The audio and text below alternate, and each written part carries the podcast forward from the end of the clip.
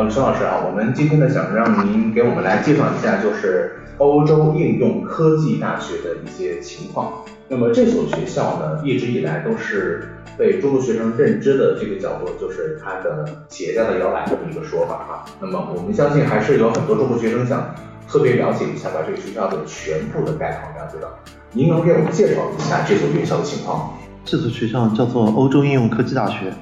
它也是在一七年的时候由两所大学合并而成的一所新的应用技术类大学。呃，是由德国商业与信息技术大学，简称 BITS，和柏林工程艺术大学，简称是叫 BTK，这两个学校在二零一七年的时候合并而成的这样的一所新的大学。而我们这个新的学校，它就不仅仅只是一个商学院或者是一个艺术类的学校，它现在是一所综合性的应用技术类大学，综合性发哈。这个 UE 啊，现在简称叫 UE。啊，目前是有三个校区，分别位于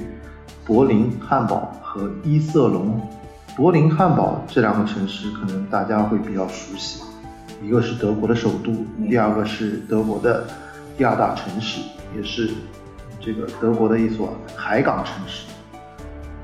这个伊瑟隆可能大家会比较陌生，它是位于德国的北威州，也是德国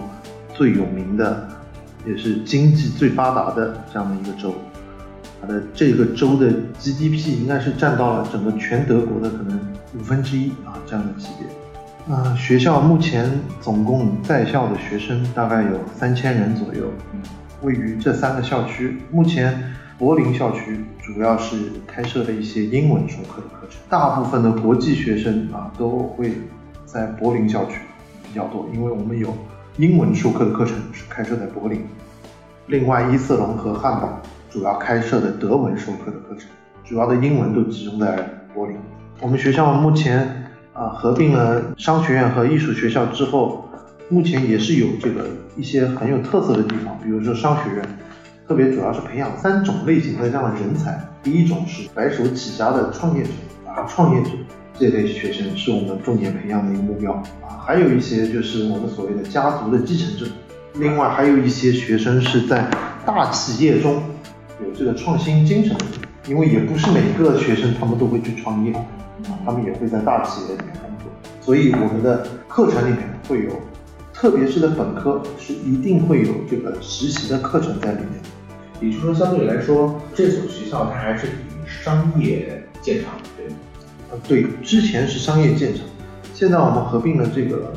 艺术类学校之后，我们现在也会有一些艺术类专业，嗯，啊，把两个学校的优势综合结合在一起，综合结合在一起了。那您刚才所说的这两所学校，就是柏林工程艺术大学，还有德国的商业与信息技术大学，这两所大学也应该都是在合并之前都是有自己底蕴的。这，那么现在呢是这样的，就是这四所学校的这个三个校区。那么无疑来说，应该是英语授课的校区，中国学应该是最多的。目前来说是这样的。目前来说，中国学生的比例，我们中国学生主要集中在汉啊那个柏林、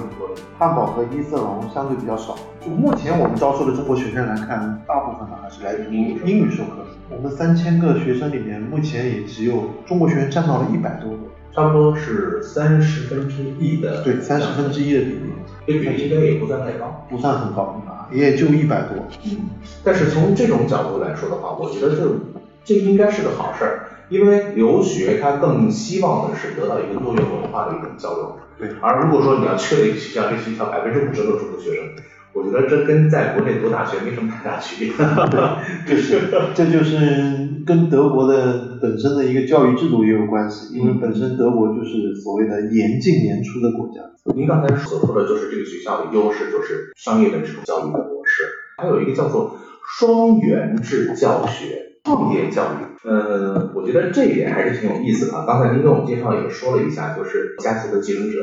然后有创业的这个思想的这个年轻人，对，您能给我们介绍一下这个创业教育它究竟是一个怎样的内容吗？学生的上课期间，他就是要培养你有一些商业方面的思想，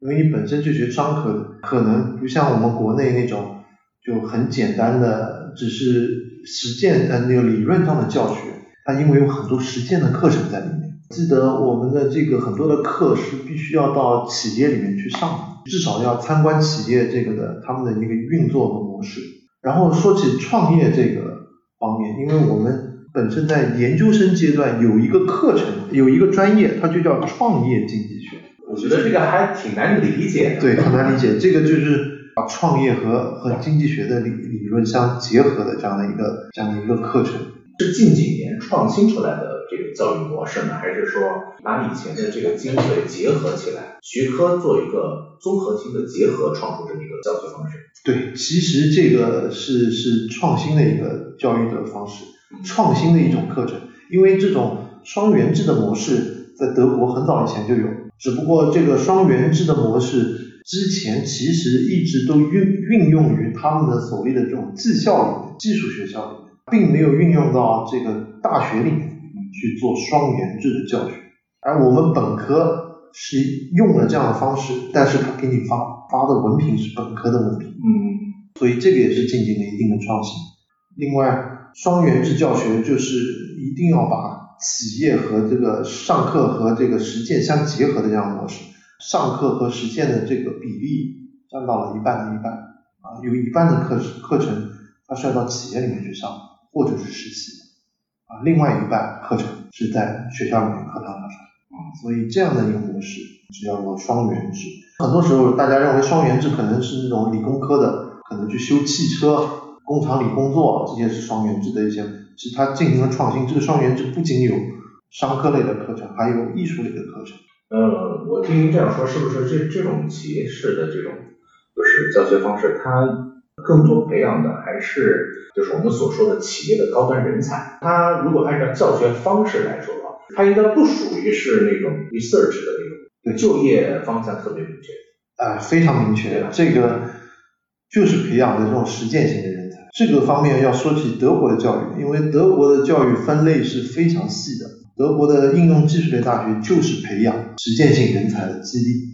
而他们的综合性大学主要是培养一些研究性研究型的那种研究型。其实咱们中国人其实挺有误区的啊，觉得这个综合性大学都想去综合性的大学，想去这个德国所谓的乌尼这样的这样的这样的大学。其实，在德国人眼里，他们更愿愿意去这个发哈类的院校，因为更好找工作。对，说白了是这样。从咱们的这个印象当中，就是你去那些职业培养职校吗？职大嘛，然后你出来还是个工人，但是大家会有这样一种对这种就业的想法，但实际上在德国，德国早就不是早就不再有这种，早就不是这种思维方式了。嗯，其实中国现在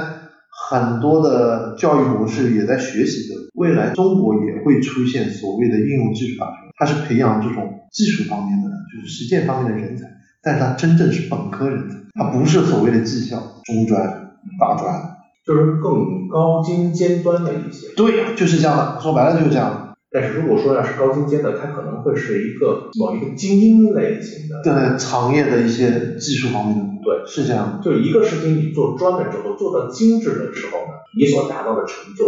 肯定是更高的。美国的一些院校当中，就是麻省体系院校当中，我也了解过有一个创业的这个模式，嗯。就是咱们这么对比来说哈，就是这所学校的创业的这个项目，跟美国的教学方式它是有什么区别吗？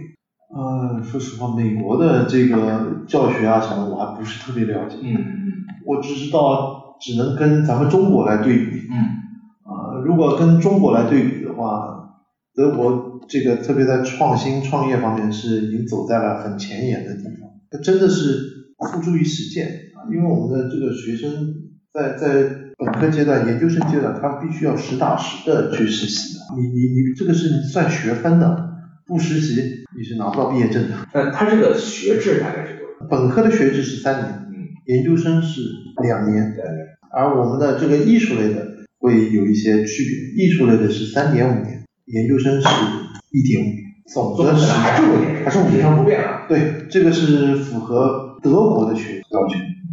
那刚才您所说的这个，就是我看了一些网上资料，也说这个学校是号称是企业家的摇篮，是因为它的创业教育的模式造成它企业家的摇篮吗？还是说在这个学校里培养出了很多企业高端的人才？就是我们这个学校培养的学生，呃，我记得学校有统计过这样的一个就业率的统计，毕业前能找到工作的大概达到了百分之七十的学生，毕业后六个月找到工作啊，达到了百分之九十六，嗯，这样的比例。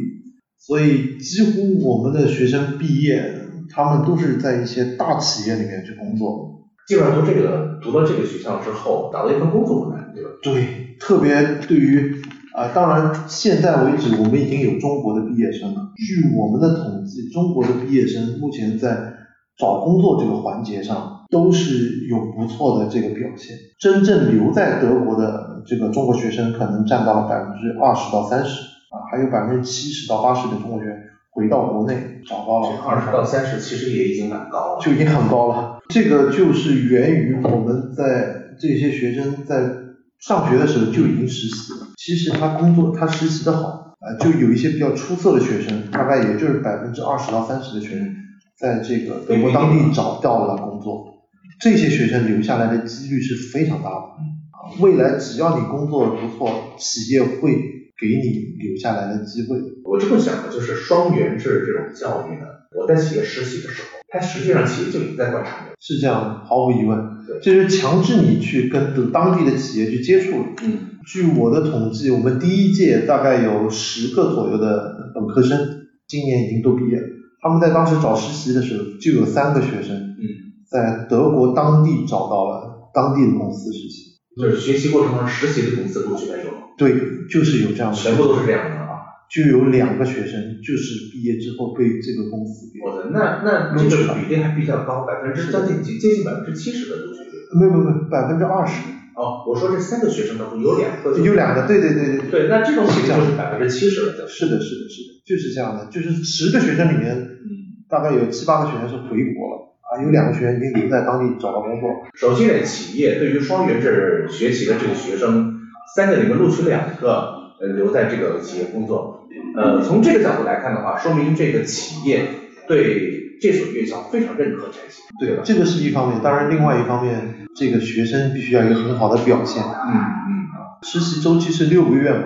嗯在六个月当中，他是可以很好的了解到这个学生的一个表现和工作表现。如果这个企业不认可这所学校，其实我觉得也 不见得会录取。对的，对的，所以我们学校这个特别在我们的柏林校区有一面叫企业墙，这个企业墙上面就是和我们合作的所有的企业的一个 logo 在上面，很多都是我们耳熟能详的一些五百强企业。这个学校带谁进了？呃，可以这么说吧，如果是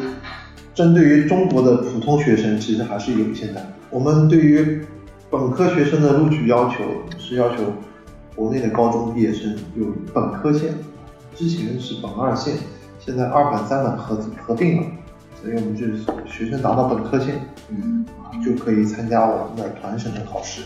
如果你语言能达到雅思五点五，哦，那这是个团审项目了。团审项目我觉得倒还好，